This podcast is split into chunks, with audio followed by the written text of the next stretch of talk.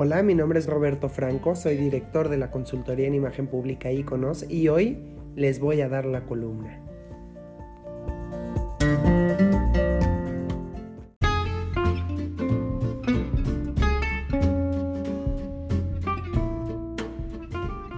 Sheinbaum versus Galvez, imagen verbal y no verbal.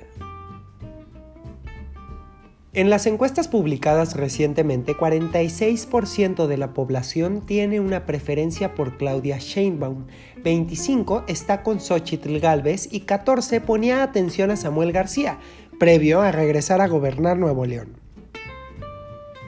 Las elecciones a la presidencia de México son en julio 2024, lo que significa que todavía falta un largo, pero largo camino por andar, más si consideramos que los precandidatos no están en posibilidades de brindar propuestas debido a las restricciones impuestas por el Instituto Nacional Electoral. Hasta el momento no hay nada nuevo bajo el sol. Claudia sigue visitando el país apoyada del partido en el poder y obviamente de Andrés Manuel, administrando la gran ventaja que le lleva a su contendiente, pero tampoco subiendo los números en las encuestas, ¿eh?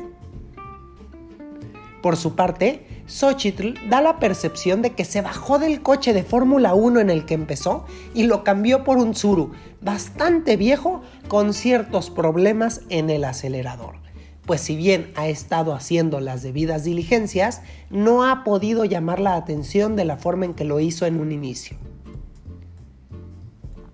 Analicemos las cualidades y las áreas de oportunidad de cada una desde su imagen verbal y no verbal.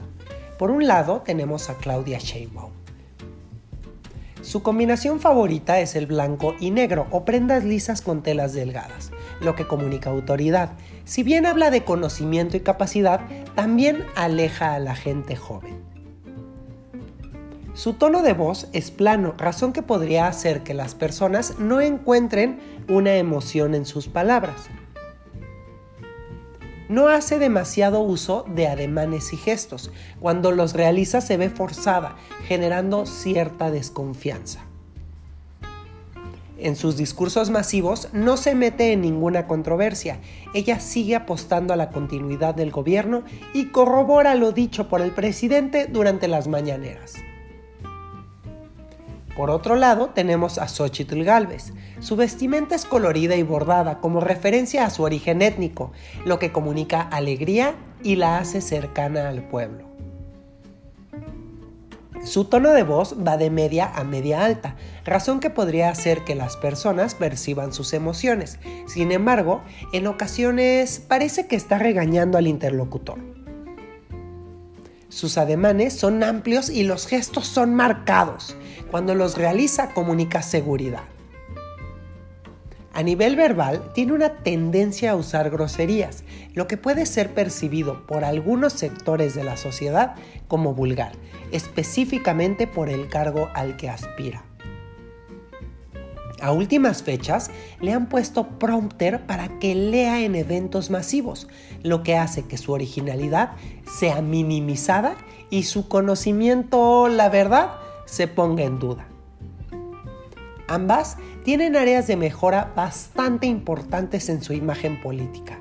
Por los números de las encuestas, a quien más, a quien más le debe interesar rectificar el camino pronto es a Galvez, pues Sheinbaum, con todo y la falta de empatía, va ganando.